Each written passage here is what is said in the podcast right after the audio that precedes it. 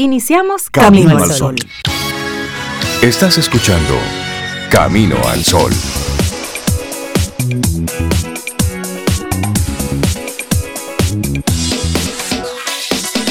Buenos días, sí, es de día y sí, es viernes. Así es, buenos días Rey, Sobe, Laura y buenos días a ti Camino al Sol oyente. Feliz viernes y tú decías Rey, 29 de octubre ya, 29 de octubre ya, Dios mío. Esto ya. Mira, yo hoy está de cumpleaños una persona que queremos mucho y tempranito así le mandamos un gran saludo. Vamos a, vamos a dedicarle el programa del día de hoy. Dos ¿A quién horas se lo para ti. ¿A quién? José Selmo. José Selmo, emprendedor dominicano. Eh, bueno, No, a él no. A él no. A él no le dedicamos el programa. A Selmo. no? A Selmo. Selmo está de ¿Por qué? Él está de cumpleaños, hoy. pero dedicarle el programa completo. Ay, Ese- sí, Pero eso- pero eso, eso eso ya es un una relajo locura. entre Rey y Selmo. Eso es tirando ya eso. la casa por la ventana, a dedicarle todo el programa a Selmo. Apenas una, una canción. No, pero un gran abrazo, es verdad. Yo me sumo a esas felicitaciones de, de Cintia y de Sobe también. Selmo es un, un hombre dominicano, fajador, bien, bien, bien conectado con... bueno, Innovador, con- emprendedor, sí, sí, fajador. con los medios de comunicación. comprometido.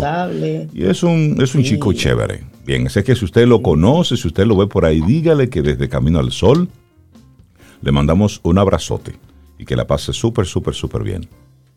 Así es. Así es.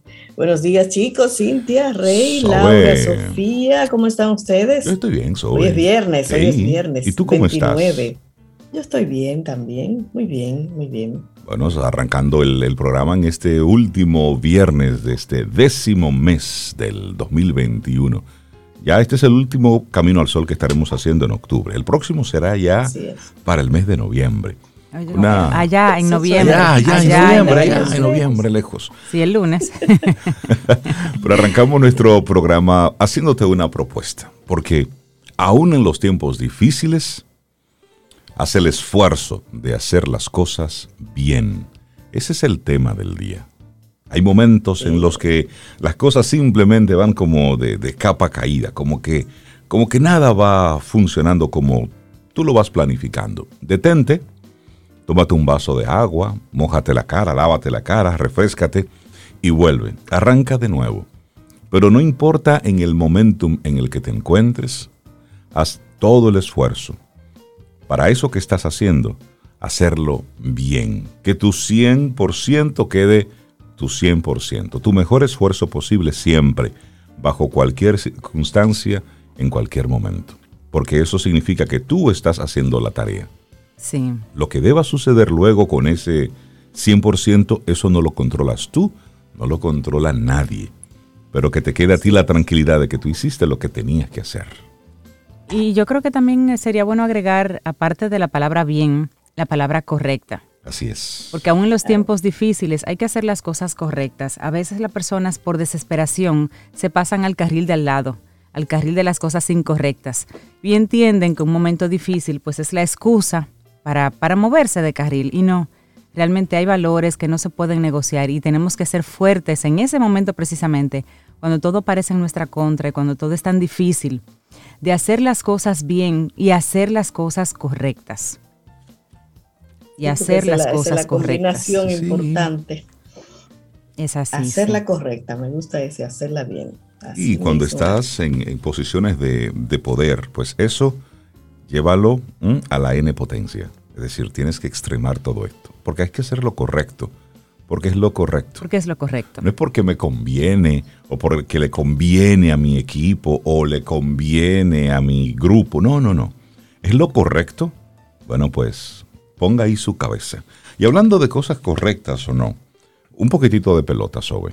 Un poquitito. Solo, Vamos, solo un Nosotros poquitito. los aguiluchos, dale. Exactamente. Solamente un poquitito para, para contrastar, si se quiere, los, los diferentes titulares. Porque es, es interesante. Por ejemplo, hay un titular que dice, Albert Pujols jugaría el domingo con el escogido. Dice un titular. Y luego hay otro titular que dice, Albert Pujols debutaría el domingo ante el Licey.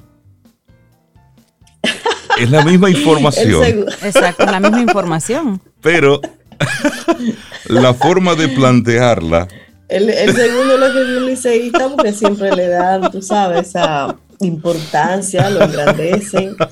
No es que a Pero todavía no está seguro de que es eso va a suceder. Pujols va a jugar ante el Licey. Exactamente. Saludos a mi hermano Clifton, liceísta.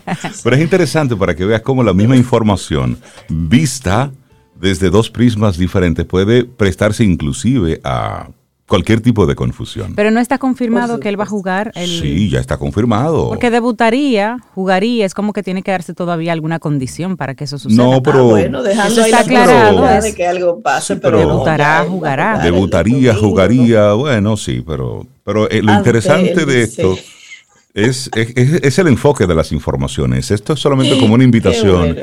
a nuestros amigos Camino al Sol oyentes, que cada vez que tengan una información en las manos, ¿m? Bueno, el contraste sí, es, es bueno, el contraste es bueno, la fuente, de dónde viene, quién lo escribió, de dónde, desde qué enfoque. Sí, Entonces, a partir de ahí, bueno, pues vas tomando tus decisiones. Mira, y yo tengo algo también que compartir. Rey y Cintia. Un- un- una iniciativa que me parece muy interesante, esas acciones positivas que debemos estar haciendo constantemente. El Ministerio de Educación, miren, va a realizar el primer festival de lectura y esa es una actividad que se desarrolla en el marco de Dominicana Aprende, un plan que tiene esa institución para impulsar la lectura, el libro, en todo el sistema de educación preuniversitaria. Y hoy precisamente esa actividad se va a desarrollar de manera simultánea en todas las instituciones eh, escolares, en todas las bibliotecas. Qué bueno. Vamos a, a leer nosotros un par de cositas aquí durante el programa para unirnos, porque leer, señores, es una de las acciones que debemos fomentar en nuestro país. Sí. Leer y leer de todo, ¿eh? Sí. con Hay sentido leer, crítico. Debemos aumentar el nivel lector de, de todo el pueblo, porque así, solo así, es que podemos nosotros aumentar entonces el nivel de la conversación. Por supuesto, todo esto incentiva el pensamiento crítico, que es lo que nosotros necesitamos, para que lo hagamos diferente. Y me, me parece interesante esta iniciativa de parte del Ministerio de Educación y según la nota que sale en los diferentes medios, bueno, pues se está hablando de un puente cultural que impulsarán las cátedras ciudadanas. Óyeme, entonces ese día más de 100 escritores de todo el país visitarán los centros para ofrecer charlas sobre la relevancia de la lectura en la vida de las personas y sobre diferentes temas literarios. Eh, van a ocurrir charlas, actividades en colegios privados, en plazas comerciales, en ayuntamientos, en parques. Habrán varios puntos de lectura móviles en el metro de Santo Domingo. Incluirá todo esto también lectura dentro de los vagones. Me parece chévere. Muy bien. Bueno. Felicitarles por esta iniciativa. Ojalá que no sea solamente algo cosmético, sino que sea algo profundo, serio y que sea sistemático, que no sea solamente Exacto, algo de que un día, de un momento, sino que sea, que sea algo Que constante. encuentre el apoyo de la, de la población. A un lado, la apatía, porque cuando uno tiene una iniciativa de cualquier índole, pues requiere que haya una contraparte que apoye esas iniciativas y también se involucre. ¿Sabes qué? Y en este caso, la lectura, ahí no es partidismo ni nada por el estilo. La lectura nos compete a todos, nos ayuda a todos, es bueno para todos. Tú sabes que estoy muy de acuerdo con ese comentario que haces, pero también la, la constancia. Es de, la- de esa, esa, esa gotita dando siempre en la piedra es importante. Sí. Y más cuando estamos hablando de este tipo de contenidos. Incentivar la lectura. Eso es importante. ¿Da votos? No, no da votos. Esto cuestiona todos los votos y qué bueno que es así. Sí. Pero ese esfuerzo de cada día, ir haciendo ese esfuerzo, es lo que aquí necesitamos. Y con ese esfuerzo continuo es lo que hará con el tiempo, no en un año, ni en dos años, ni en cinco años. Pero con el tiempo esto hará que la gente conecte, porque todos los esfuerzos en educación se ven los resultados es a 10, a 15, a 20 años. Sí. Por eso la importancia de que sea constante, de que sea bajo un ambiente con el interés de hacer lo correcto. Y eso es lo que nosotros eh, quisiéramos que eh, tenga esta intención, que sea el deseo de hacer lo correcto. Laboratorio Patria Rivas presenta En Camino al Sol, la reflexión del día.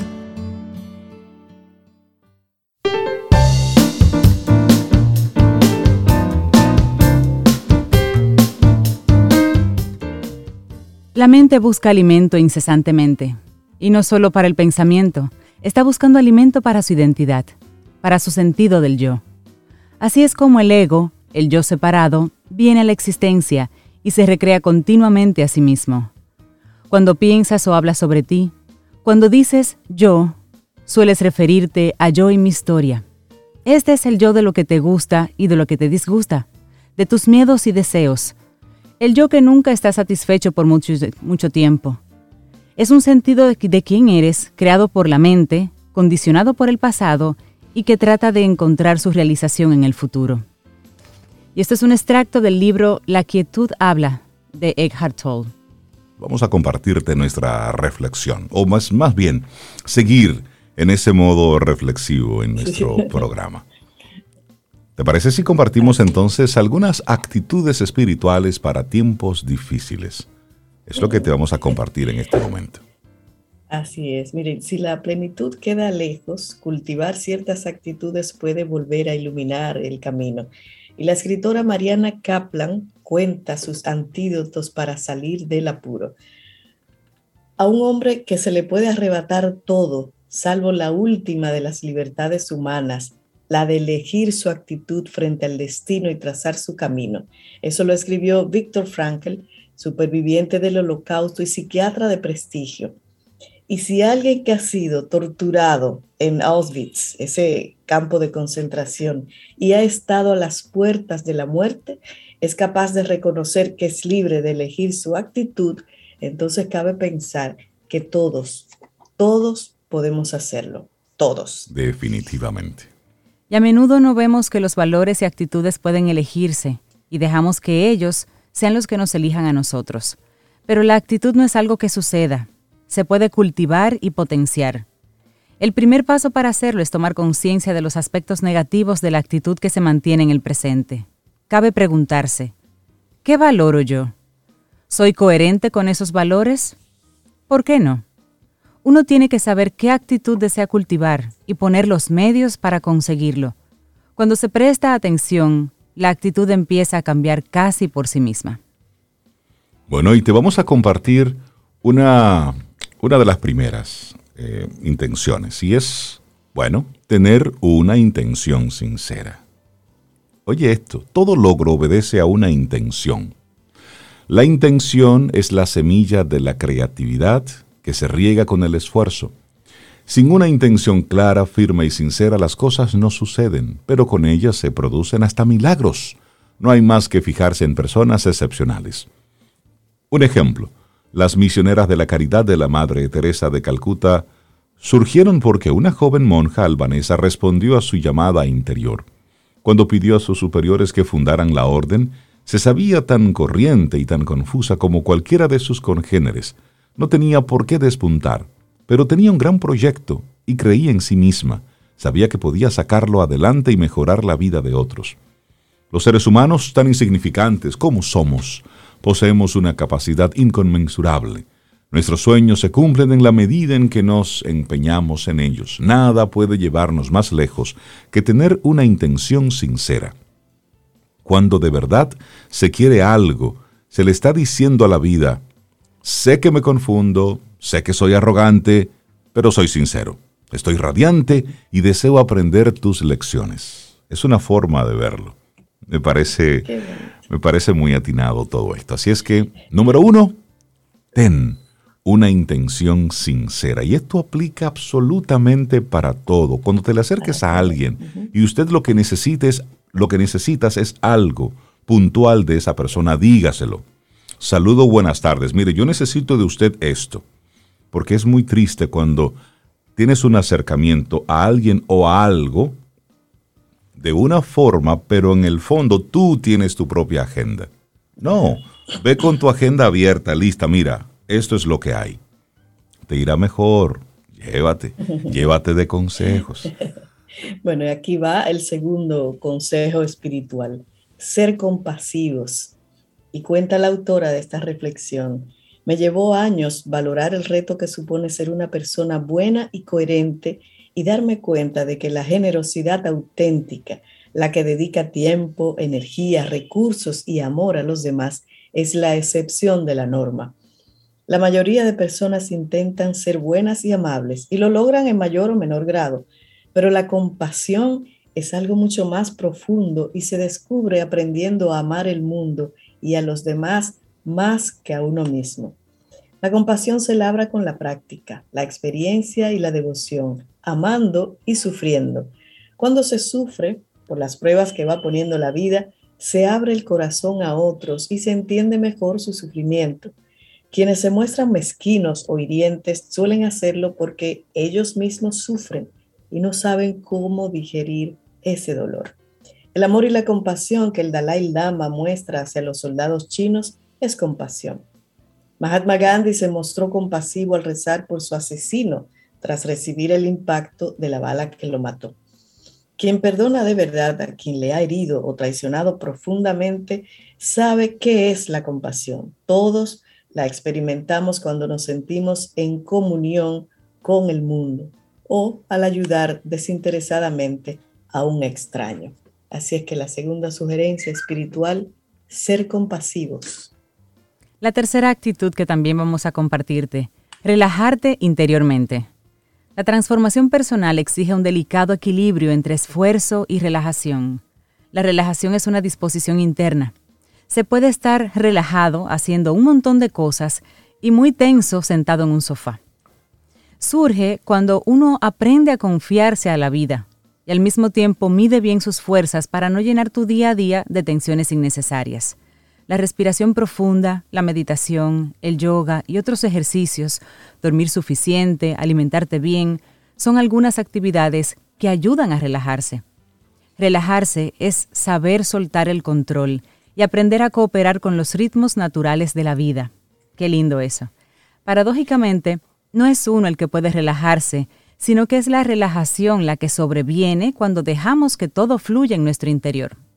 Esa es la tercera actitud que queremos compartirte, aprender a relajarnos interiormente. Y aquí te comparto la número cuatro, aceptar la vulnerabilidad.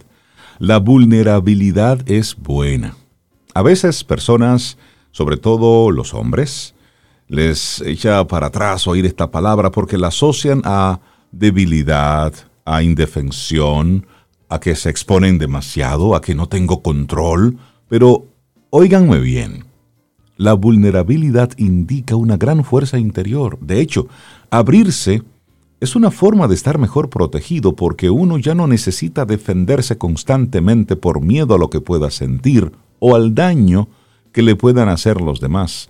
Ponerse una coraza no ayuda a nadie, ni insistir en seguir protegiéndose cuando deja de ser necesario. Abriéndose a la vida, en cambio, se van ablandando las durezas de nuestro interior.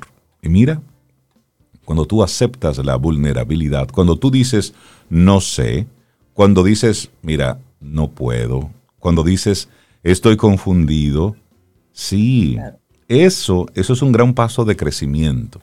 Así es que aceptar la vulnerabilidad, eso sana. Así es. Y bueno, aquí viene la quinta actitud para seguir mejorando aquí buscar el contentamiento. me gusta eso. me gusta. Buenos días, señor, le dice un alumno a su maestro en un célebre cuento zen. Buenos días, señor. ¿Estás seguro de que existen días no buenos? Así le responde el maestro zen. Para muchos de nosotros, por supuesto que existen. A menudo se hace depender la felicidad de las circunstancias. Si todo va como quiero, la gente me trata bien y me he comprado ropa, me siento bien. Si las cosas se tuercen, mi hijo no me escucha, mi pareja no quiere sexo o descubro que tengo cáncer, entonces me siento mal. Esta reacción es comprensible.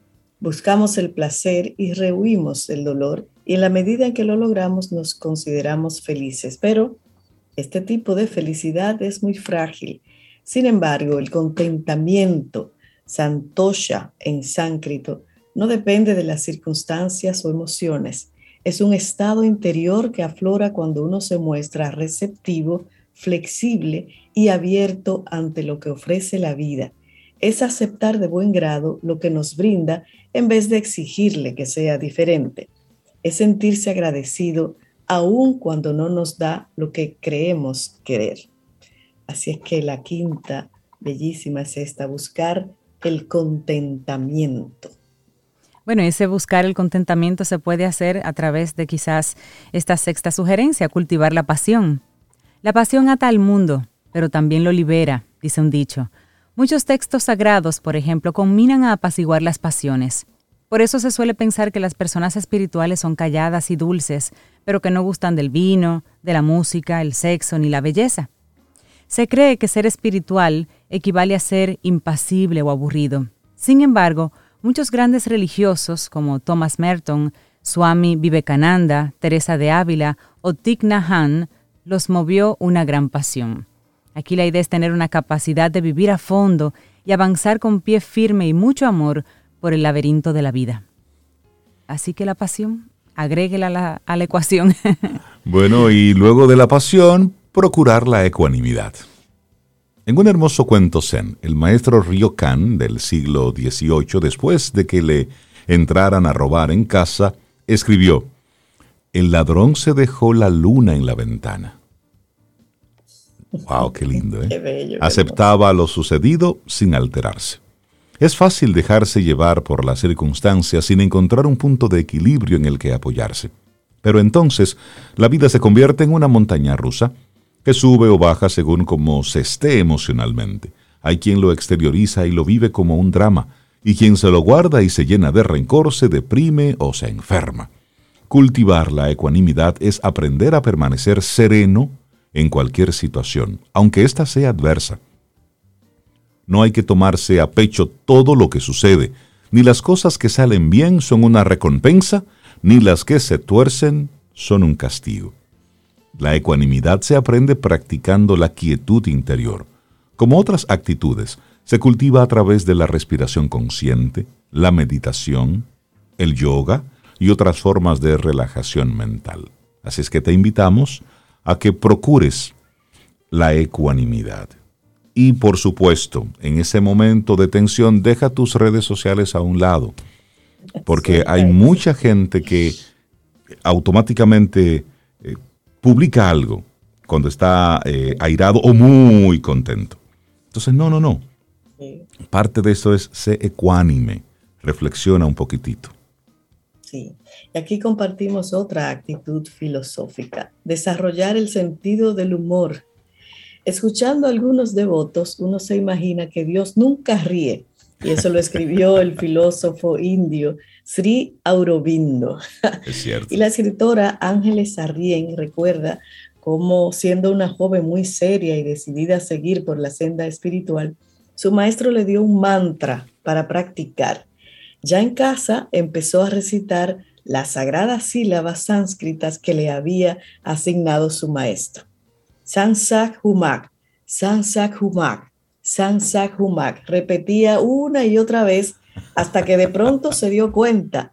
Sentido del humor, sentido del humor, eso era lo que significaba. Su maestro le decía que se animara y que no se tomara tan en serio a sí misma. Oye, muchos hacemos eso. ¿eh? Póngase contento, póngase contenta. Exactamente, no se tome tan en serio. El sentido del humor no solo ayuda a sobrellevar las tribulaciones de la vida, es una herramienta valiosa de transformación personal. Al reír se baja la guardia y ese es mucho más receptivo y mucho más permeable. Así es que desarrolle su sentido del humor. Ay, sí, realmente sí. Bueno, y abrirse a la magia también es otra actitud. En Alicia en el País de las Maravillas, no sé si recuerdan, la reina le confiesa a Alicia, a veces he llegado a creer hasta en seis cosas imposibles, incluso antes del desayuno. Y también Alicia dice en una parte, pienso hasta en seis cosas imposibles antes del desayuno, no sé si recuerdan. En todo camino espiritual hay que esforzarse por cultivar la capacidad de asombro y de abrirse a lo mágico. Lo mágico forma parte del mundo, pero la mayoría renunciamos a nuestra capacidad para captarlo. Todos éramos capaces de maravillarnos cuando éramos niños y podemos sentir la magia al enamorarnos ante la naturaleza, frente a alguien excepcional, en rituales sagrados tal vez. Ahora bien, la capacidad de asombrarse y de ver lo extraordinario del día a día puede cultivarse. se entrena prestando atención a los detalles, valorando las pequeñas cosas y apreciando ese destello fugaz en el que consiste la vida. Destello fugaz en el que consiste la vida. Esto es breve y de lo breve no sabemos, no sabemos qué tan breve. No es fácil abrirse a lo inconcebible, pero la apertura precede a la percepción y esa es la invitación, abrirse a la magia. Bueno, y número 10 de este, de este round que te hemos compartido, tener paciencia. Señor, concédeme paciencia, pero date prisa. Impaciente por naturaleza, con el tiempo me he dado cuenta de que mi impaciencia no sirve para acelerar mi transformación, como tampoco me sirve mirar cómo se calienta el agua para que hierva antes. Son tantas las cosas que no llegan cuando uno desea que la vida acaba enseñando a ser paciente. La flor no se abrirá porque yo le grite, ábrete. Así decía la psicoanalista Marion Woodman. La transformación es un camino que dura toda la vida. Cuando se sigue sufriendo y la transformación ansiada no llega, es fácil impacientarse e incluso sentir que se está fracasando. Para cultivar la paciencia hay que aprender a confiar, a tener fe en que todo llegará, pero a su debido tiempo porque no todo ocurre a la velocidad del deseo. Y qué bueno. Gracias a Dios. Qué bueno que es así. Así es. Bueno, 10 actitudes espirituales para tiempos difíciles, escrito por Mayra Patterson, y es lo que hemos compartido hoy en nuestra reflexión aquí en Camino al Sol. Laboratorio Patria Rivas presentó En Camino al Sol, la reflexión del día.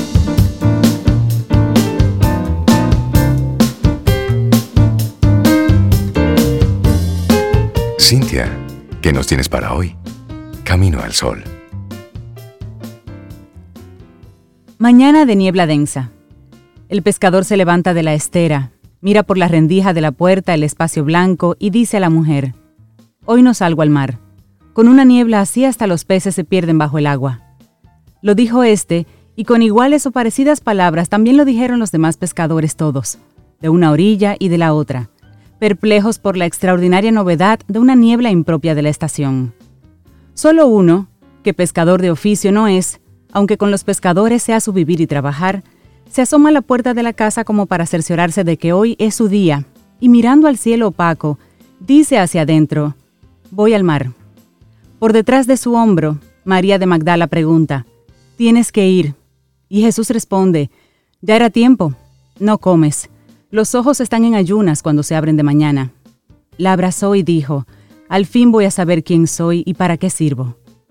Luego, con increíble seguridad, pues la niebla no dejaba ver ni los propios pies, bajó la cuesta que llevaba al agua. Entró en una de las barcas en que se encontraban amarradas y empezó a remar hacia lo invisible, que era el centro del mar. Y esto es un extracto del Evangelio según Jesucristo, de José Saramago. Hoy estamos leyendo aquí en Camino al Sol. Buenísimo, buenísimo. De verdad que es una de las lecturas que yo más me he disfrutado, ese, ese libro. Mira, no me la he leído. sí, hay una conversación ahí entre, entre Jesús y el diablo que es, es una exquisitez. José Saramago siempre es fabuloso. Sí, Saramago es, ese es una, eso es un escritor seguro. Es decir, lo que usted agarre de Saramago, eso es, eso es bueno. Sí, sí. Bueno, y seguimos aquí avanzando. Darle los buenos días, la bienvenida a la licenciada en psicología, doctora en neurociencia cognitiva aplicada, directora de psicología infantil, evaluación y diagnóstico oh, de neurotraining y sobre todo es amiga de nosotros. Dalulor Day, buenos días. Eso es lo más importante. ¿Cómo, está, profe? Reinaldo, Cintia, Soeida, querida Laurita. Eh, pues feliz de estar aquí de nuevo. Eh, se van se están yendo como rápido los días, esto va como, se van caña para el ingenio, ah, pero, pero de una forma tremenda. a las personas de edad le pasa eso. Sí. yo creo que sí. Cuando todos tenemos edad de ¿eh? Sí, exacto. Unas más, otras menos. Bueno, pues hoy vamos a hablar de un tema que a mí me parece importante por, por, por lo que hemos vivido en las últimas eh, meses, ¿no? Con, con, este tema de la pandemia, del distanciamiento social y del rol importante de la mediación electrónica que ha tenido la parte, la comunicación entre las personas. Eh, y por eso vamos a hablar de lo que no se dice con palabras, es decir, el lenguaje no verbal, el lenguaje corporal, eso que no tiene que ver con palabras, pero que expresa a veces mucho más de lo que, de lo que queremos decir eh, eh, de manera consciente o inconsciente. Hay que entender en primer lugar que el lenguaje es una función cognitiva superior y que en su haber em, incorpora muchas estructuras del cerebro de ambos hemisferios. La parte izquierda de nuestro cerebro se encarga de la parte gramatical, de la parte semántica, del significado de las palabras, del orden que deben tener, de cómo yo construyo eso a nivel de significado y explícito, ¿sí? Y luego está la parte derecha, el hemisferio derecho, que tiene varias estructuras que tienen que ver con todo eso que no es la parte gramatical, el tono de voz, la expresión facial, la mirada, los gestos, los movimientos, la conducta, la expresión de la emoción en el lenguaje. ¿Y qué nos ha pasado entonces, no solamente en el último año y medio, sino desde que las redes sociales y los medios electrónicos han adquirido un, nivel importante de uso y de sustitución de la interacción social entre las personas. Y es que hemos perdido un poco esa capacidad de poder leer al otro, de poder interpretar y de poder nosotros ponernos en una actitud adecuada para una correcta proceso comunicativo, ¿no? Para un correcto proceso de comunicación. Entonces, cuando hablamos del lenguaje corporal, estamos hablando de la forma más importante de expresión. Un gesto con la cara habla más que una hora de discurso. Y eso lo hemos visto incansablemente en situaciones en políticos, en, líderes que eh, dicen, llevan un discurso formal, ¿verdad? Eh, bien estructurado gramaticalmente, pero lo que, lo que expresan, lo que, lo que eh, emiten a nivel de expresión física, facial, visual, es un mensaje completamente distinto a lo que están expresando con sus palabras, aún sean personas que tienen muy estudiado cómo mover las manos, qué cosas debe decir, cómo, puede, cómo debe poner su postura corporal, etc. Sin embargo, en la cotidianidad nosotros hemos perdido bastante esa capacidad de comunicarnos de manera coherente, de manera integral con las palabras y con las otras cosas que no contienen palabras, es decir, con ese lenguaje no verbal. Yo recuerdo, y ustedes deben recordarlo también, que nuestros padres solamente nos miraban y ya por esa mirada usted sabía si era una pela, si era un boche, entre, salga, calle, se hable. calle, se hable, muévase de ahí. Era, una comunicación impresionante. Es más, ellos también sabían leer hasta cuando usted se volteaba y usted hacía algún gesto que usted eh, eh, eh, no lo estaban mirando. Ya ellos sabían lo que usted había hecho. ¿Por qué? Porque había un, un proceso sinérgico, había una comunicación continua que refuerza no solamente el contenido del mensaje, eh, a, través de las palabras, sino a través de la coherencia de todo el proceso comunicativo. Entonces, el lenguaje corporal incluye todas esas señales conscientes e inconscientes, porque aquí viene lo, interesante, y es que muchas de esas reacciones que vienen dadas en un intercambio de comunicación, muchas veces son inconscientes y salen y se, y se reflejan en nuestros rostros sin que lo podamos evitar. Entonces, ¿Cuál es el, elemento importante que tenemos que tener en cuenta? Primero, el tratar de estar realmente presente en un acto de comunicación. Y ahí entra el, el, todo lo que tiene que ver primero con la escucha activa. Lo mencionaban ustedes hace un ratito. Yo no eh, converso con el otro para escuchar su punto de vista y opinar. Mientras él está hablando, yo estoy elaborando mi propia respuesta, mis propios argumentos de lo que yo quiero expresar. Pero a lo mejor él está diciendo lo mismo que yo voy a decir. Pero como no lo escucho, como no me estoy comunicando, como no estoy haciendo esa conexión real, ni siquiera me estoy dando cuenta. Y, ahí hacer un, un paréntesis, Dalul pasa. Tú estás diciéndole algo a alguien y esa persona lo primero que te dice es no, no es así, es tal y comienza a decirte exactamente como tú muy bien planteas lo que tú has dicho en una franca evidencia de que esa persona no te estaba escuchando, no te estaba prestando atención. Porque su primera respuesta fue no. Y en el mejor de los casos, es porque está elaborando una respuesta que te va a dar, pero en sentido general, la gente está en otra cosa, haciendo mentalmente la lista del supermercado, pensando que tiene que ir a buscar al niño al que sé yo qué, eh, eh, o no le interesa, o simplemente no le interesa, y entonces su mente se distrae, y todo eso el otro lo percibe. Y si, en eso, y si eso lo extrapolamos, por ejemplo, a un ámbito laboral, e, e, es peor todavía, ¿Por qué? Porque eh, el jefe de repente te pregunta, mira, y el informe de tal, y tú abres esos ojos de una vez. Como dos huevos fritos. Eh, hay que imprimirlo, me falta imprimirlo, y en esos ojos tú dijiste que tú ni lo has comenzado. Que tú no lo has comenzado. Que tú ni te acordabas de eso. Entonces, el tema viene de, cómo nosotros podemos, de manera, primero, eh, hacer un ejercicio de comunicación consciente.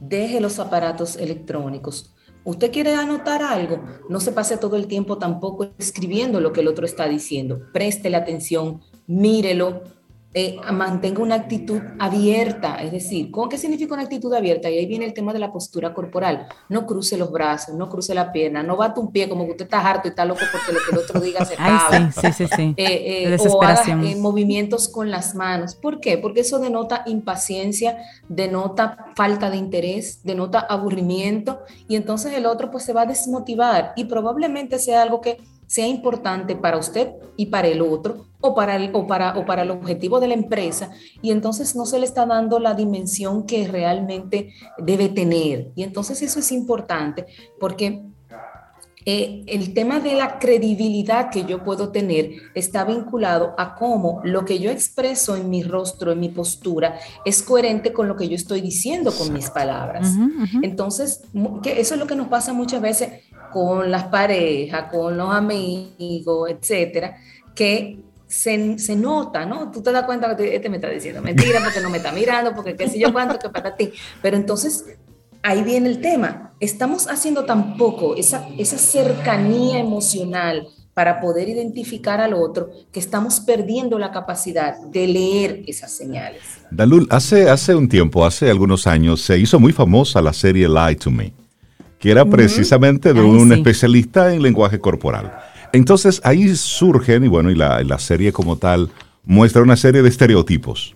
Eso, cuando hablo de estereotipos, es decir, como una especie de que siempre es así. Entonces yo quiero preguntarte, siempre es así, me explico, cuando una persona está mintiendo que se toca la nariz o que se, eh, se, se, está tocando, por ejemplo, el cuello, tratando de, de aflojarse un poco la, la camisa y o la corbata, cuando está mintiendo, por ejemplo, o que le suda tal, tal o cual parte del cuerpo, o que se frota las manos de alguna manera. ¿Eso aplica así siempre para, para todas las personas? En sentido general, sí. Pero hay, obviamente hay, hay excepciones. Usted pasa un rato con una mascarilla y le pica la nariz y usted se rasca. o, se siente incómodo y se arregla. Pero igual también ese arreglo implica, yo te quiero dar una buena imagen, a lo mejor no me siento seguro de cómo me veo. Sí, entonces eh, va a depender primero de, la aproximación que esa persona haga contigo. Una persona que, se, que, esté cerrado, es decir, que su, que su brazo esté todo el tiempo pegado a su cuerpo, es una señal de protección y de que quiero mantener un distanciamiento contigo. Y si es que tengo es frío.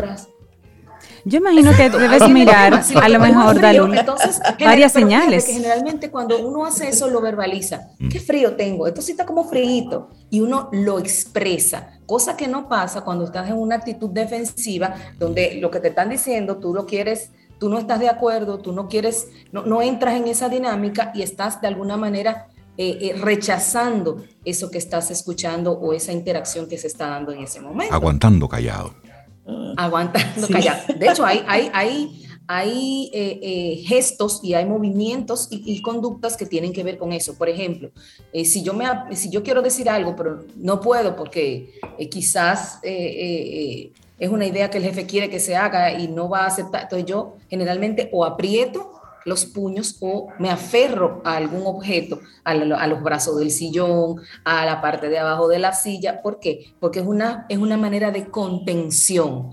Y esa contención yo la hago de manera inconsciente eh, de alguna manera esas expresiones de esa contención consciente se convierten en inconsciente y se traduce en gestos, en movimientos, en posturas corporales, etcétera. Y eso es importante tenerlo en cuenta. Por ejemplo, eh, con el tema de la expresión facial, que es, es de las más comunes y es de la poca que podemos tener ahora con este tema de la, de la, de la mediación electrónica de la comunicación, tiene que ver, por ejemplo, con el interés. La mirada es el banco, la principal portada de lo que expresa lo que realmente usted está pensando y sintiendo.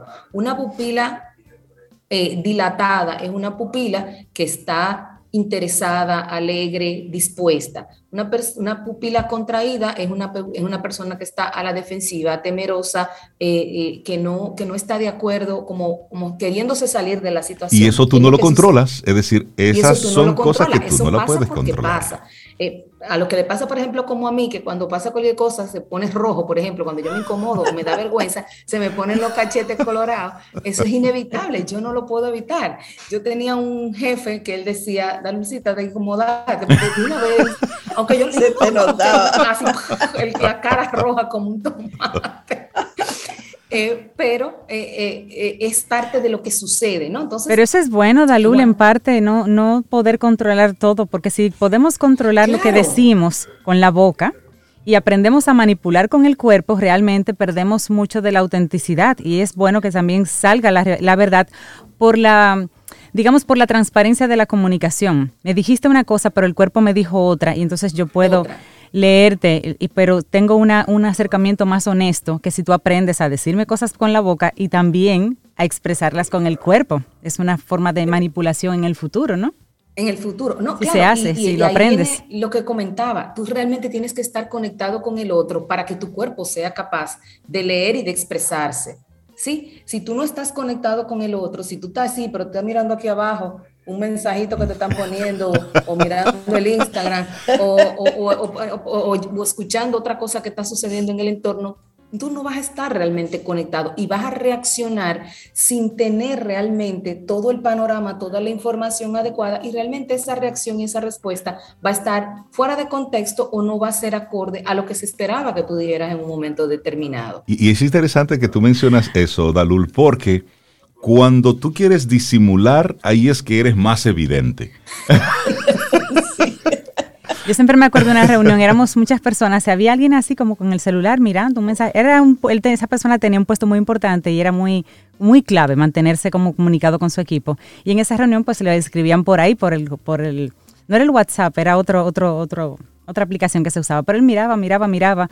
Y en la reunión llega un punto en que estamos hablando de que algo no está bien no, que sé yo cuánto, no, no, no. ¿Y qué tú piensas, fulano? Y él, sí, sí, sí, sí. que sí. que sí, que. Pero tú estás yendo lo que estamos hablando. y entonces que no, no, no, no, no, eh, ¿de qué estamos hablando? Tuvo que, tuvo que ser honesto. mira, me desconecté, no estaba oyendo. entonces hubo que explicarle de nuevo.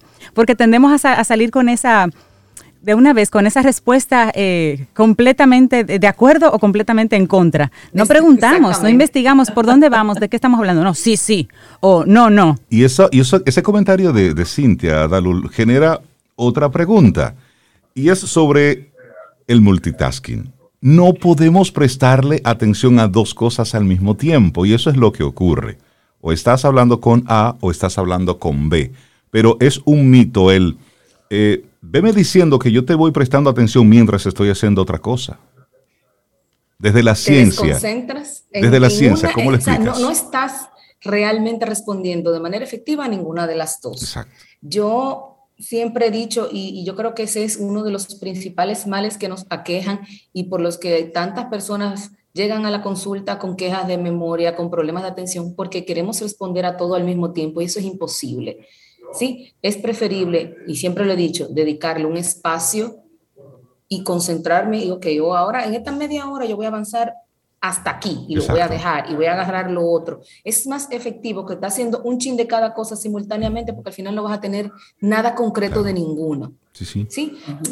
No, no, no, no, quiero decir con eso que no hay personas que realmente han desarrollado una buena capacidad para eso, pero lo que quiero decir es que no es saludable para su sistema, Claro. porque se, se acostumbra a estar tan, acuérdense que el, el sistema, nuestro sistema neurocognitivo se va adaptando, se, se entrena. Cuando usted repite mucho una cosa, eso se convierte en un hábito ya sale automático. Y de repente usted quiere estar tranquilo viendo una película, pero no puede. Está mirando el celular, está hablando con otro, está en otra cosa, porque ya su sistema no logra o le cuesta mucho lograr estar centrado en una misma tarea. Y entonces ahí empiezan a llegar los problemas de memoria. ¿Por qué? Porque cuando no llega adecuadamente la información, no se codifica bien, cuando la quiero recuperar, no puedo. O no la recuerdo adecuadamente, o me acuerdo de una parte sí y de la otra no.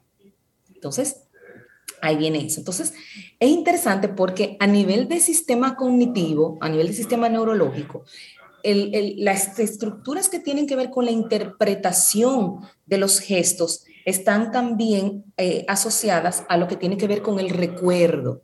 Entonces, a veces yo no me acuerdo necesariamente de lo que el otro dijo, pero sí me acuerdo de lo que estaba sucediendo a nivel de, de- de- comunicación no verbal y eso es una manera de poder más, más fácilmente poder evocar una situación, una información o un recuerdo.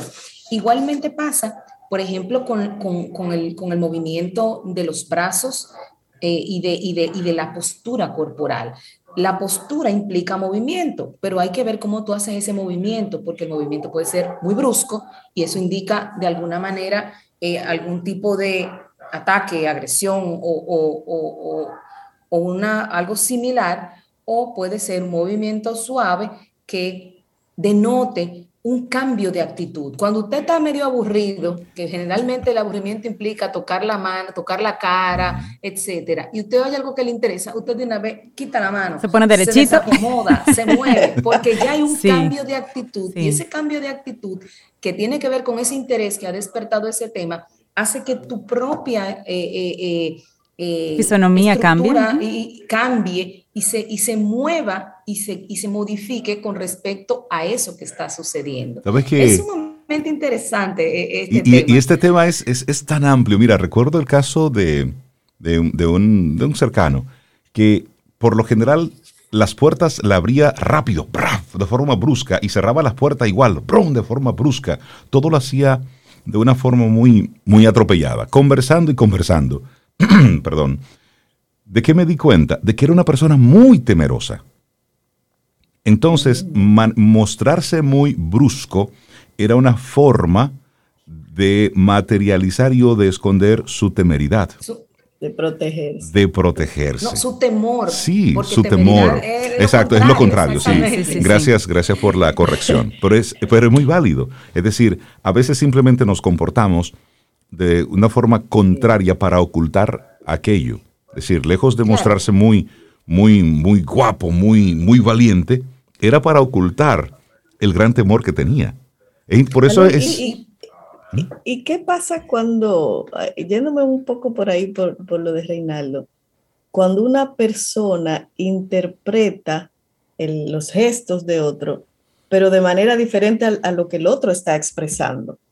¿Lo hace desde sus propios temores o, o cómo, cómo funciona Claro, eso? eso, acuérdense que eso media a partir de un proceso de construcción que es la cognición social, la teoría de la mente. Cómo yo voy aprendiendo lo que el otro piensa y lo que el otro siente y cómo yo hago ese clic que se hace a través de las neuronas espejo, que se hace inconsciente y que me hace actuar en consecuencia de ello. Cuando eso sucede, generalmente pasa lo que tú mencionas. Yo estoy actuando desde mi sentimiento, desde mi emoción con respecto a eso.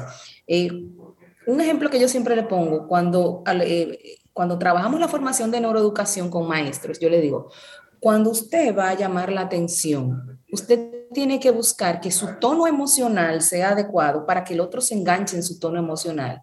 Pero es más fácil que yo me enganche en el tono emocional de 30 muchachos que están incontrolables a que ellos se enganchen al mío. Pero si yo logro poder tener esa capacidad de dominio y decir, ok, señores, vamos a ver, por favor, tomen asiento. No, mira, muchachos, yo estoy Sí. poniéndome en el tono de ellos. Mi, instintivamente mi sistema reacciona y responde a lo que está percibiendo. Entonces, es el tema de poder tener la capacidad adecuada de que poder llegar a ese punto medio donde yo comprendo y siento adecuadamente lo que tú estás queriendo expresar y de igual manera yo respondo en consecuencia y en armonía con eso que tú me estás diciendo. Y eso es bien, bien interesante. De hecho, el tema de, hay toda una ciencia que estudia los gestos, los microgestos, etcétera. Pero el punto fundamental de, de este tema y por qué lo traigo a colación es el hecho de que rescatemos la base fundamental de la comunicación entre los seres humanos el contacto visual, la escucha activa, la expresión acorde de eso, el tema de la empatía. Señores, hay gente que nos está diciendo eh, eh, algo y nosotros a veces ni siquiera le estamos prestando la atención adecuada y a lo mejor para esa persona es muy importante lo que nos está diciendo, aunque nosotros no lo consideremos con importancia, es el, también el poder eh, de alguna manera poder ponernos en el lugar del otro y asumir como bueno y válido eso que el otro quiere expresar de alguna forma. Entonces, la invitación es esa, a dejar un poquito de lado la tecnología, que ya podemos hacerlo con las precauciones del lugar, ¿verdad? Su mascarilla y su distanciamiento, pero tratar de rescatar esos elementos fundamentales de la comunicación que tiene que ver con esa expresión de la emoción, con esa expresión de la aceptación y de la afectividad a partir de lo que mi cuerpo te dice. Y el cuerpo habla y a veces habla sin que nosotros nos demos cuenta y sin que querramos. Por eso es importante hacer conciencia del aquí y el ahora para poder realmente tener un buen proceso de comunicación con el Dalul Ordei exquisita la forma de tú explicarnos este tema del lenguaje corporal, lo que no decimos con palabras. Por supuesto, estos son de los temas que requieren una parte 2, 3, 4, 5, porque es mucho lo que hay que profundizar al respecto. y los caminos oyentes están contentos con el tema, Rey. Sí, sí, y por cierto, me encanta Dalula, y te está mandando piropos, Dalula, ¿eh? Te están, mandando flores nuestros Camino al Sol oyentes. Salud, que tengas un excelente día. La gente que quiera conectar contigo, ¿cómo puede hacerlo a través de Neurotraining? Claro, se pueden comunicar al 809-532-1992. También nos pueden encontrar en la web como www.neurotrainingrd, eh, perdón, neurotraining.do y pueden encontrarnos en Instagram en neurotraining rayita abajo rd y ahí pues, eh, pues nos ponemos en contacto para cualquier cosa. Claro, y a través de Camino al Sol. Un abrazo, Dalul. Siempre. Claro que sí. Hacemos nosotros una breve pausa y retornamos en breve en este Camino al Sol. Siente y disfruta de la vida. La vida. Camino al Sol. Camino al Sol.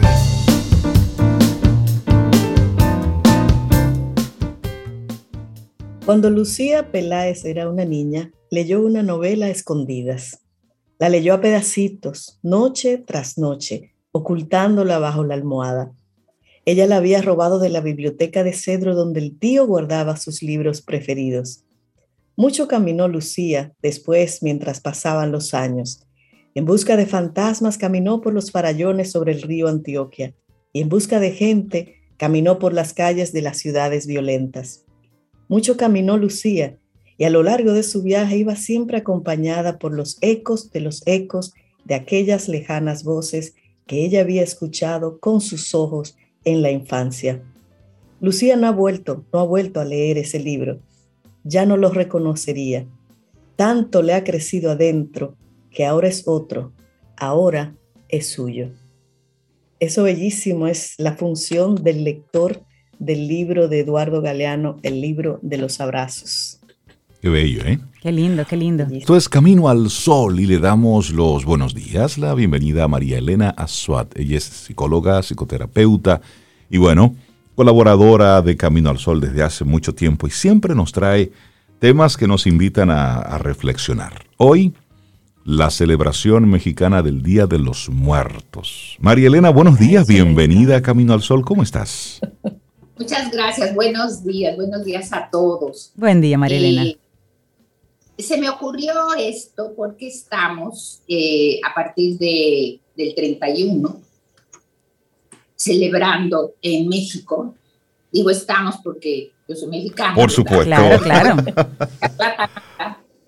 El Día de los Muertos. Y yo quiero traer hoy a toda la comunidad de Camino al Sol si este ritual, ¿para qué sirve? ¿Sí? Psicológicamente, ¿en qué nos ayuda? ¿Sí? Entonces, antes de entrar al ritual en sí, yo quería decirles que el Día de los Muertos es diferente de el ritual de ofrenda. Son actividades diferentes. Desde la época prehispánica, los mexicas celebraban el Día de los Muertos después de la cosecha entre septiembre y noviembre. Pero quiero relatar brevemente para los mexicas en qué consistía, qué pasaba después de que la persona moría. Cuando una persona muere, van a un inframundo que se llama Mictlán. Y ahí les va este nombre, y el señor de la muerte era Mictlantecuchil.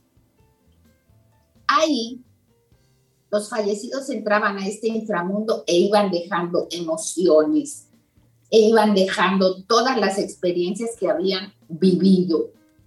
Y todo este viaje en el inframundo que duraba cuatro años y que eran nueve niveles, eran acompañados de un perro que se llamaba, o que es una raza que se llama Squinkle, es un perro que no tiene pelo.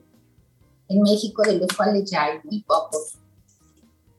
Esta era la base de la celebración del Día de los Muertos en aquella época. Es decir, se acompañaba a los muertos en este proceso o en este camino de inframundo hasta que se liberaran de él y pudieran pasar a otro plano. A partir de esto, empezaron las tradiciones a alimentarse de elementos culturales y elementos religiosos. Pero es importante que sepan que la tradición en México, aunque tiene elementos religiosos, obedece a una cosmovisión y a una filosofía fuera del contexto de la religión católica.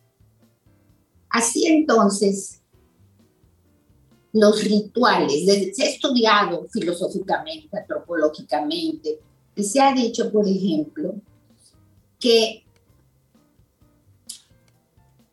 hemos ido perdiendo como cultura los rituales. ¿sí? Ahora más con el COVID que ni siquiera hemos visto la persona en el proceso de fallecimiento, muerta tampoco, entra una persona y salen cenizas. El ritual de la pérdida de la persona, que en algunas religiones es una misa eh, de cuerpo presente, acompañarse de los amigos, eh, llorar, el entierro, la cremación, o entre los judíos, que es otra tradición, o entre los dominicanos, que es otra tradición, se ha ido perdiendo. Y fíjense cómo en la cultura norteamericana, que es amante del autocontrol, las emociones en los funerales no se muestran.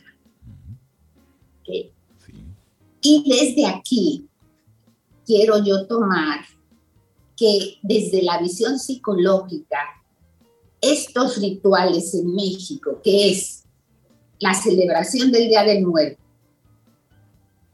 y elaborar una ofrenda, un altar, tienen que ver con la posibilidad de transformar la experiencia de la pérdida de una persona y sirven para que acompañados de otros podamos superar ese difícil momento.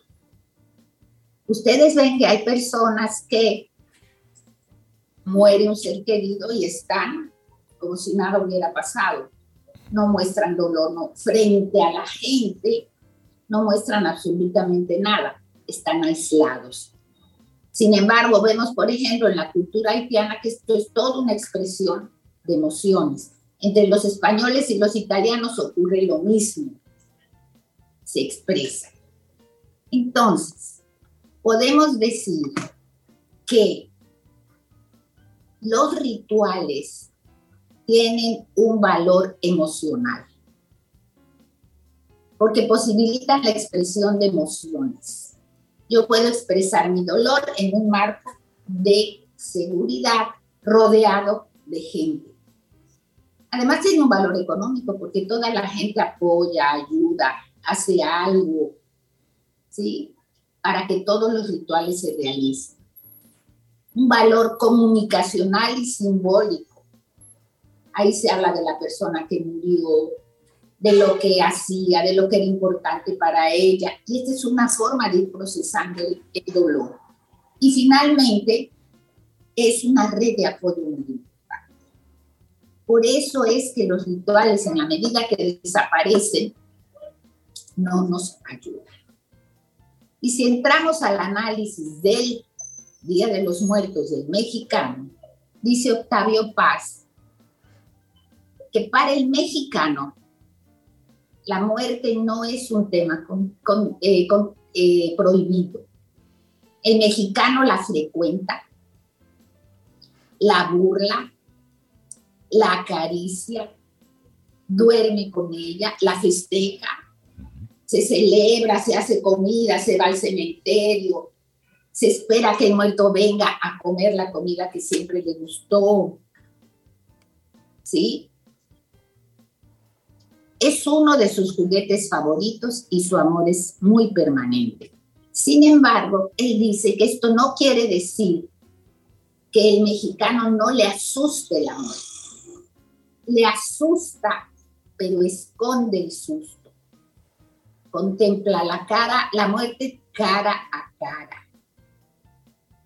Y en este sentido, el mexicano al burlar la muerte con estas actividades que se hacen estas calaveras de azúcar, con estas actividades que se hace eh, un altar donde se ponen eh, fotografías del, del que desapareció, sal, agua, papeles de colores, flores, todo esto tiene un simbolismo.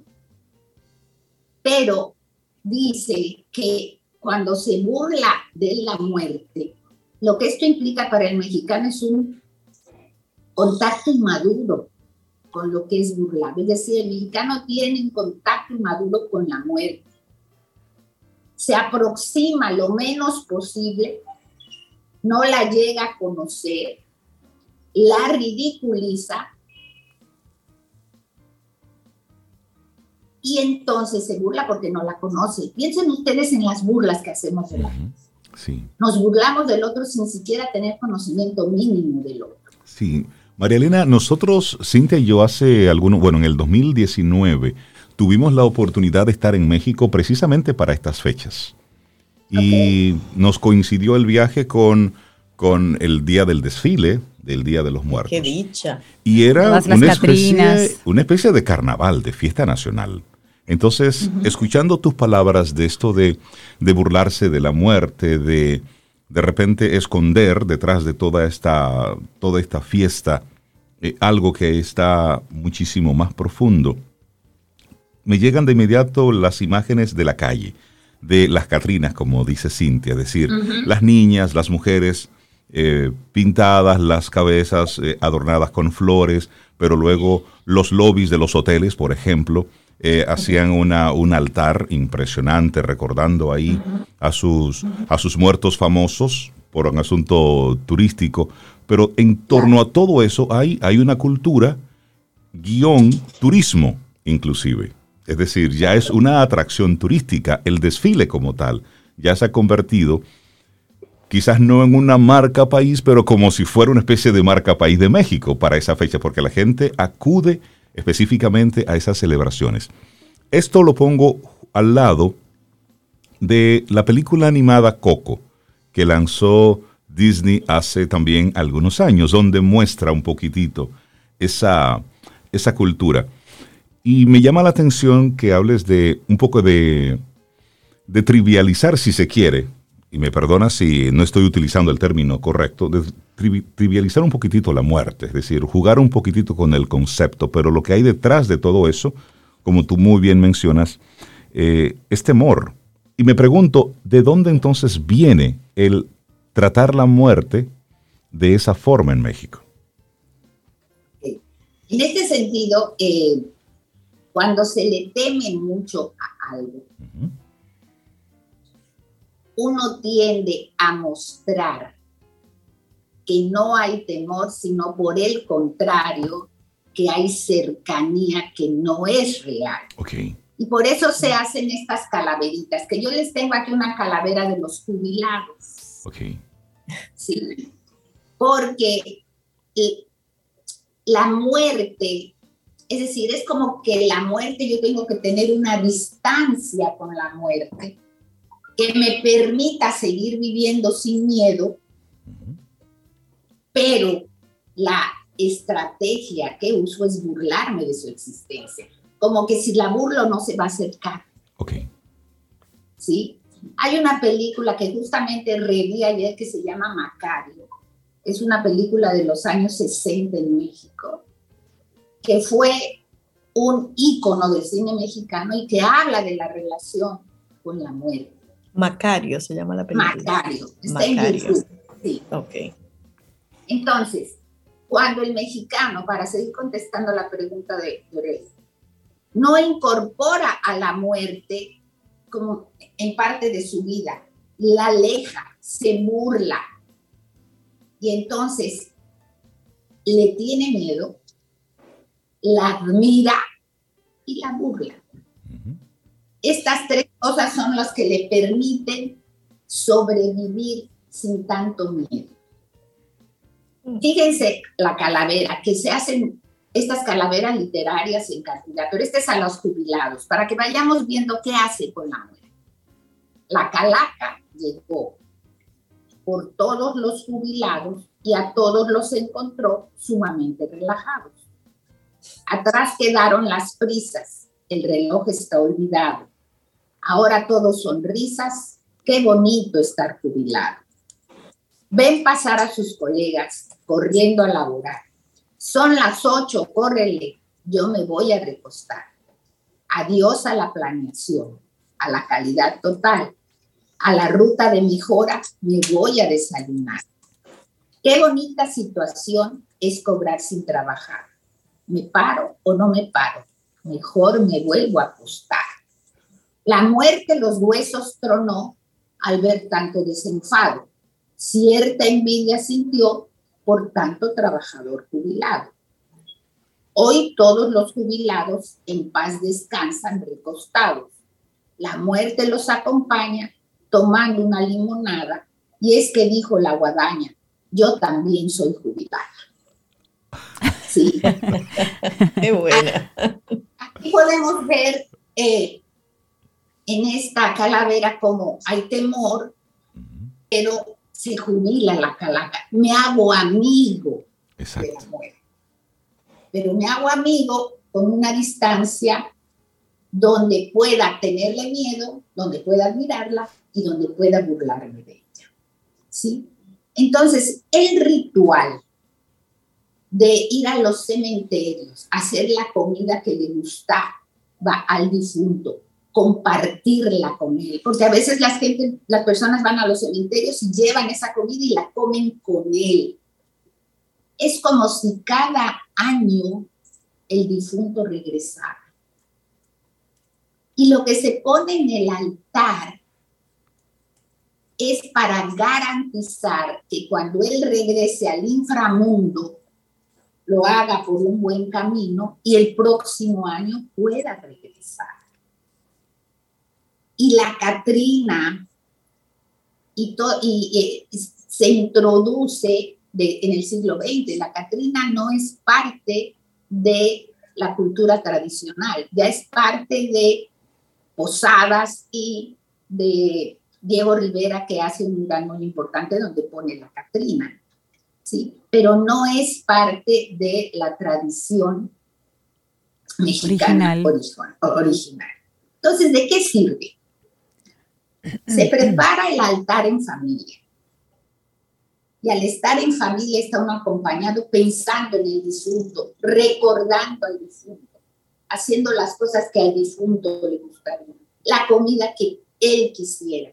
Es decir, hay todo un trabajo de recuerdo de la persona muerta que es puesta en un lugar diferente, en este altar. Y esto se acompaña de, y a él le gustaba eso, ¿te acuerdas cuando hacíamos tal cosa? Y esto ya es un proceso desde el punto de vista psicológico donde se revé a la persona que ha muerto. Se habla de la persona que ha muerto. ¿Sí? Y esto ya implica todo un proceso psicológico. No es el desfile lo que permite al mexicano procesar el duelo. El desfile, como quien dice el rey, es, es fiesta, es turístico. Es tan bellísimo, pero no es lo que invita a hacer un proceso. Es la ofrenda, es el cementerio, ¿sí? Y en este sentido, no sé si estoy siendo clara, ¿eh? Porque... Sí, sí, sí, sí, se entiende muy bien. Sí, va bien. Sí, sí, va clarísimo. Va claro. Entonces, fíjense, ¿qué se muestran en los altares? Se muestra la muerte, la calaca, y se muestra la comida en el mismo escenario. Las flores, las velas, todo, pero ahí está la muerte. Cuando las personas se comen la comida que está en el altar, entonces quedan los vacíos y se ve con más claridad la muerte. Y el análisis que hacen con respecto a la sociedad como está hoy en día es que en la sociedad consumista, cuando hay un vacío, se tiende a comprar, se tiende a tener, se tiende a acumular para tapar esos hoyos, para dejar de ver a la muerte. ¿Sí? Entonces, esta cuestión tiene que ver con que ante la ausencia de la vida, esa posibilidad, pues todo lo único que tenemos certero es que nos vamos a morir. Exacto. Pero uno siempre piensa que es el otro que se va a morir, no uno. ¿Sí? Y frente a esta sensación de ausencia de vida, las personas nos llenamos de cosas y cosas y empezamos a llenar ese vacío. Este ritual del Día de los Muertos será muy importante y seguirá siendo popular en la medida que evoque la reflexión sobre la vida y la muerte. Sí, no sobre el bonche del desfile, sí, sí, sí. completamente desmistificado o trivializado pero sí es un recurso psicológico muy importante. Y hay todos una serie de procesos terapéuticos para ayudar a enfrentar el duelo. Todos queremos que esto ocurra rápido, pero si ustedes tuvieron en su vida una persona por 40 años, por decir una edad, y muere, ustedes nosotros no podemos elaborar el duelo en dos días ni en tres. Tenemos que entrar en este proceso de contactar al que murió y esto se hace a través de los altares, se habla de lo que le gustaba, lo que no, se llora, ¿te acuerdas cuando él o cuando ella? Sí, y además se hace en grupo. Y se va cerrando el ciclo. Abrir las emociones, el hecho de poder estar acompañado del otro, que me sustenta ayuda en el proceso de elaboración de pérdida de muerte. Marilena, quiero, quiero darte las gracias por traer este tema y, y, tocarlo de la forma en como lo, has, como lo has hecho. Y estoy seguro que para muchos Camino al Sol oyentes se quedan con deseo de más, de seguir escuchándote, porque hay todo un proceso eh, que, que curar, que sanar para seguir con la, para seguir con la vida. Agradecerte que nos traigas este tema de, de ver la celebración mexicana del Día de los Muertos un poco más allá de lo que desde el punto de vista turístico se puede presentar. Es el trasfondo, qué es lo que, qué es lo que significa cada una de esas cosas. Sé que quedan muchos temas por abordar y si quieres en un próximo encuentro podemos seguir hablando al respecto porque este tema, el de la muerte, sí, es de los innombrables, es de los temas que en las familias no nos gusta hablar sobre esto. Y eso es algo que está ahí, porque cada familia tiene sus muertos. Y a veces simplemente los vamos dejando ya olvidados como cosas del pasado, porque la vida continúa, cual si fuera todo esto un espectáculo de que debe esto continuar. Marielena, la gente que quisiera ponerse en contacto contigo para tocar este tema de forma terapéutica, de manera profesional, ¿cómo puede conectar contigo? Sí, eh, dos cosas antes de decir cómo pueden conectar conmigo. Una es, me llama mucho la atención, Rey, porque siempre has dicho que yo traigo temas innombrables y yo yendo para atrás. Es absolutamente verdad. Son temas que no se hablan. No se hablan. Y esto creo que es eh, importante. Y la otra cosa es que, eh, si me lo permiten, yo voy a dar un, una charla, un taller a más profundidad el lunes a las siete y media de la mañana en el Centro Cultural Babeque vía Zoom. Pero independientemente de eso, con mucho gusto seguiremos profundizando. Claro, y, ese, y ese taller, ese taller será abierto o solamente es para la comunidad? ah, pues, eh, ¿cómo la gente se puede inscribir en ese, en ese encuentro? Yo les voy a mandar a ustedes vía el chat. Ok. Eh, esa información, porque entonces ahí se va a ver ya a más profundidad. Excelente, excelente. excelente. Fue un paso rápido. Sí, sí. ¿sí? sí. Mi celular es, o mi web es 8609 868 0886. Muchos ochos. María Elena, que tengas un precioso día. Muchísimas gracias. Excelente tema. Gracias a ustedes. Y un decir del Dalai Lama. Encuentro esperanza en los días más oscuros y me concentro en los más brillantes. No juzgo al universo. Asua, siempre es bueno volver. Para allá nos lleva Milka Hernández, una, una mujer que siente pasión por RD. Hola Milka, ¿cómo estás? Buen día. Hola Milka. Hola, buenos días, ¿cómo están? Muy bien, ¿y tú? Estamos súper, Milka. Realmente muy bien, gracias a Dios. Estoy primero viva y eso desde que tú abres los ojos, lo primero que hay que darle gracias, Señor. Hay que vivir en gratitud. ¡Estoy viva! La gratitud trae abundancia. Eso es así. Pues muy bien. Y señores, miren, el fin de semana pasado, sacrificada por mis caminos al sol oyente, porque ellos saben que yo lo doy todo por ellos. Estos siete años que yo tengo en Camino al Sol, Camino hoy, han sido de un gran sacrificio por mi Camino al Sol oyente. Se nota. Sí, Entrega. sí, que Se sí, Entrega y sacrificio. pasión. Señores, me volví a ir a ASO, porque yo soy la que digo que los destinos no basta con que tú lo veas uno, dos, tres. Yo sé que yo he ido como 50 veces a ASO desde que empezó la pandemia para acá, pero les puedo asegurar que cada vez es pura algo diferente. Después que tú pasas la recta de Asua, ¿qué encuentras? Después que tú pasas la recta, te voy a explicar. Mira, esta vez yo tuve la oportunidad de conocer una playa que yo no conocía. ¿Qué? No. Todavía tú estás conociendo cosas. Dios Señores, Aso me sorprendió. Ustedes saben que entre Playa Blanca, ay, ay, óigame, un truco, Camino Solo oyente atienda muy bien. Háganse amigos de la gente que tiene la yolita, que hace los paseos por los litorales, porque esos son los que se conocen en todos los rincones. Es cierto. Es cierto. Óigame, entre Playa Blanca y Playa El Barco hay una playa que yo no conocía, que es Playa Cueva de los Piratas. Mm, Y por esa eso. playa se entra en el barquito hasta dentro de la cueva y ahí tú entonces tienes el, el, el penco de playa Para ti. ¿Qué? para ti, por una playa Wow. hermosa, chiquitica pero rica, de sabrosa, esa agua tan exquisita que tiene mi querida Aso. Entonces ese fue mi gran descubrimiento, pero a mí me encantan los descubrimientos, pero también me gusta ya a esta edad pisar en tierra firme. Y volví, volví a un hotel que para mí se ha quedado conmigo y más ahora que ya tiene piscina, que es Altos de la Caubita.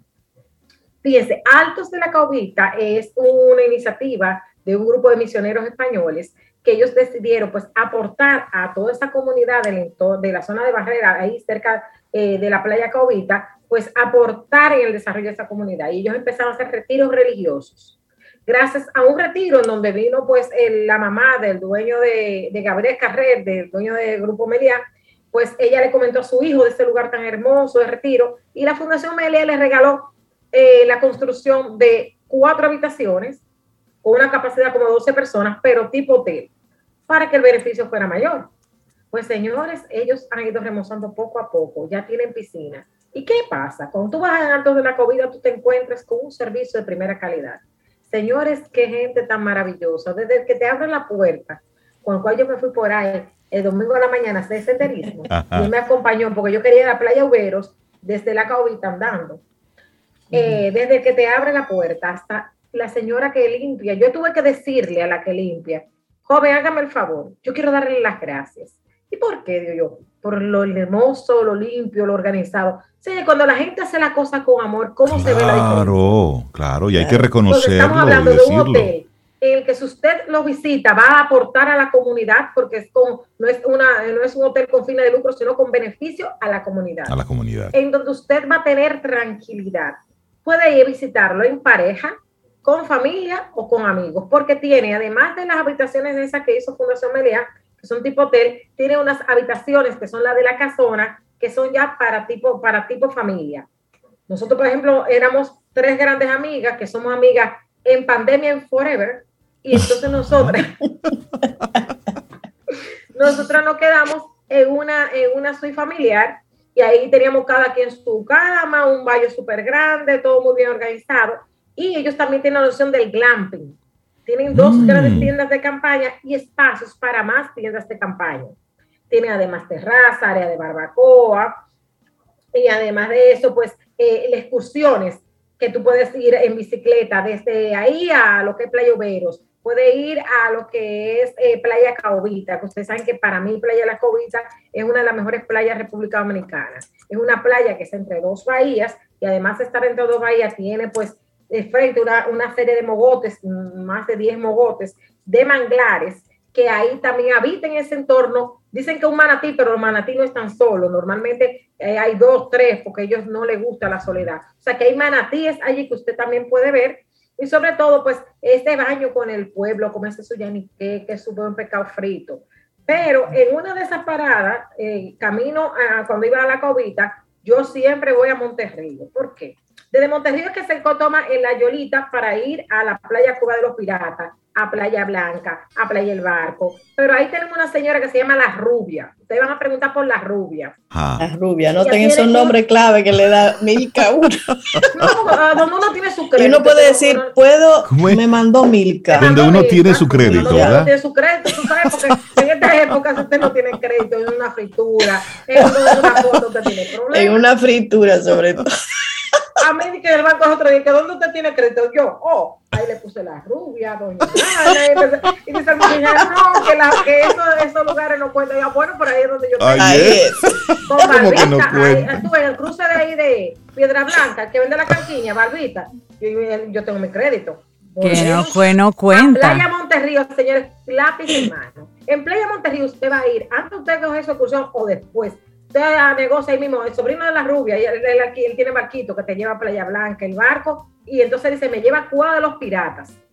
Cuando regresa, usted se queda ahí donde la rubia. La rubia hace un moro Ay. con un pecadito frito, pero frito así como seco, que no es que tiene... Cintia, te llaman. De grasa, con unos tostoncitos que son perfectos. Yo son esa muchacha aprendió a hacer todos esos tostones. Entonces usted eso le deja caer un trago de una cervecita rica, fresquecita. Y de ahí entonces usted se va altos de la caudita. Se queda allí, descansa en la noche, deja que yo lo mimen. Miren mis fotos, señores, que yo he subido en estos días, pero yo voy a subir otra más hoy eh, de la caudita para que ustedes vean esta piscina tan hermosa que le quedó y esa paz que allí se respira. Y el domingo se van a hacer excursiones de la mañana temprano y terminan bañándose en Playa la Caubita así con ese escenario tan maravilloso, como hay allí pescado, gozan un poco super yaniqueque y ya de ahí, señores, se regresan a la capital temprano. Nosotros ya a las 6 de la tarde estamos en la capital, felices, hartas y contentas.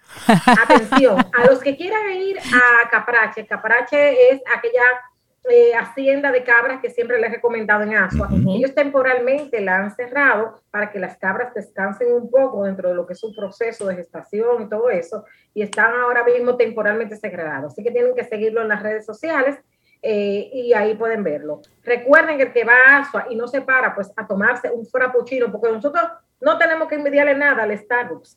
Starbucks está muy bien, que bueno que llegue esa cadena, a mí me encanta Si me quiere mandar mi cafecito, yo tomo boca blanco con leche de soya y crema por arriba, con todo incongruencia. Entonces, nosotros tenemos la versión dominicana en Asua, que es la cafetería 1. Y ahí hace uno desayuno con los tres golpes. Y después entonces tú te bebes un frappuccino de ellos, de Oreo. Para llevar. De Oreo. De Oreo. Regreses, entonces, antes de venir a la capital, recuérdense, señores, que aquí estoy yo. Y se paran Capri Rico y compran su helado. Ellos se lo embalan, ustedes dicen que es para mí. Ellos se lo preparan con, con un papel marrón, un papel reciclado. Y eso llega durito aquí a la capital.